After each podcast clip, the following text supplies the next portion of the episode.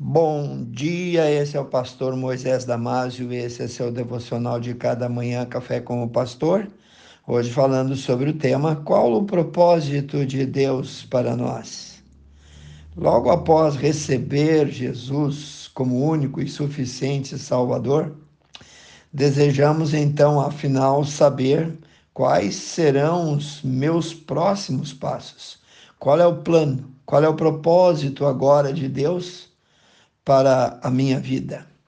No livro de Provérbios, capítulo 19, versículo 21, nós lemos: Muitos planos e propósitos há no coração do homem, porém o conselho, propósito do Senhor é que permanecerá.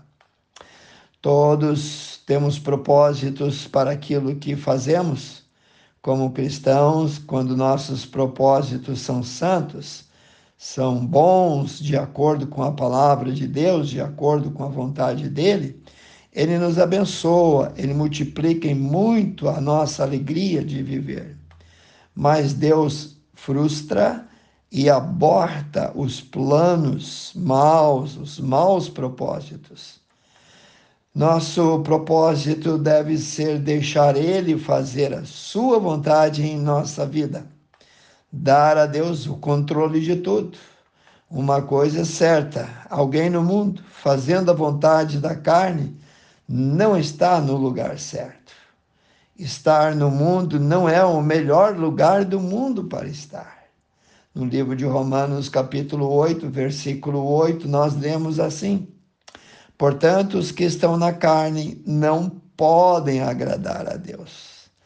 Em nossas igrejas cantamos um corinho que diz uma grande verdade.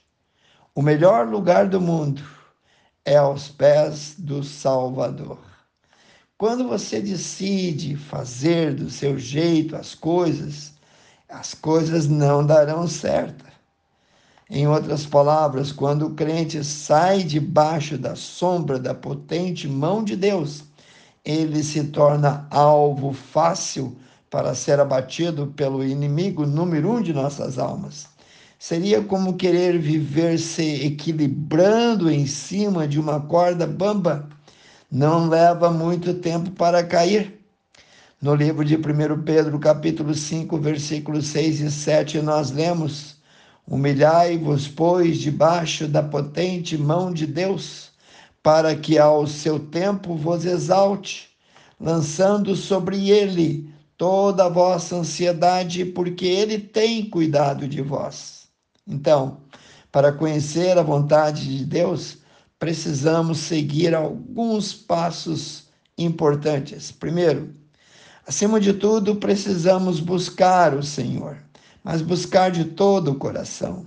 No livro de Mateus, capítulo 6, versículo 33, nós lemos: Buscai primeiro o reino de Deus e a sua justiça e todas as outras coisas vos serão acrescentadas.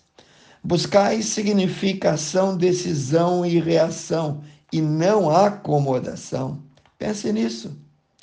Também em Romanos capítulo 8, versículo 28, nós lemos, sabemos que todas as coisas, e não importa o que, todas, contribuem juntamente para o bem daqueles que amam a Deus daqueles que são chamados segundo o seu decreto, segundo o seu propósito. Segundo lugar, esse é o propósito supremo do Senhor em nossa vida. Qual? Que nós sejamos semelhantes a Cristo em santidade e amor. Leia Colossenses 1, 16 e 17.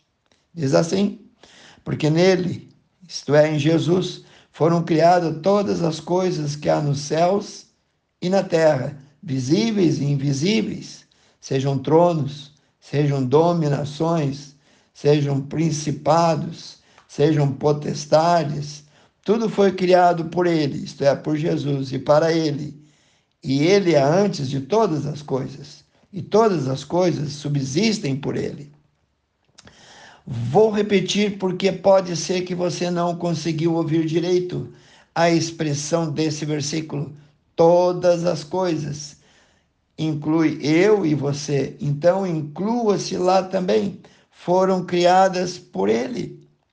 isto é, por Jesus, para Ele. Então saiba que você não está e nunca esteve fora dos planos de Deus. Fugir seria a coisa mais errada, para não dizer outra palavra, mais errada do mundo que o homem poderia fazer.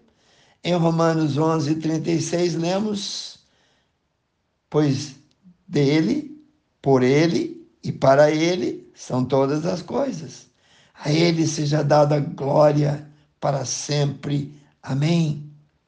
Terceiro, precisamos sempre ter uma ânsia ardente, um desejo profundo de fazer a vontade de Deus.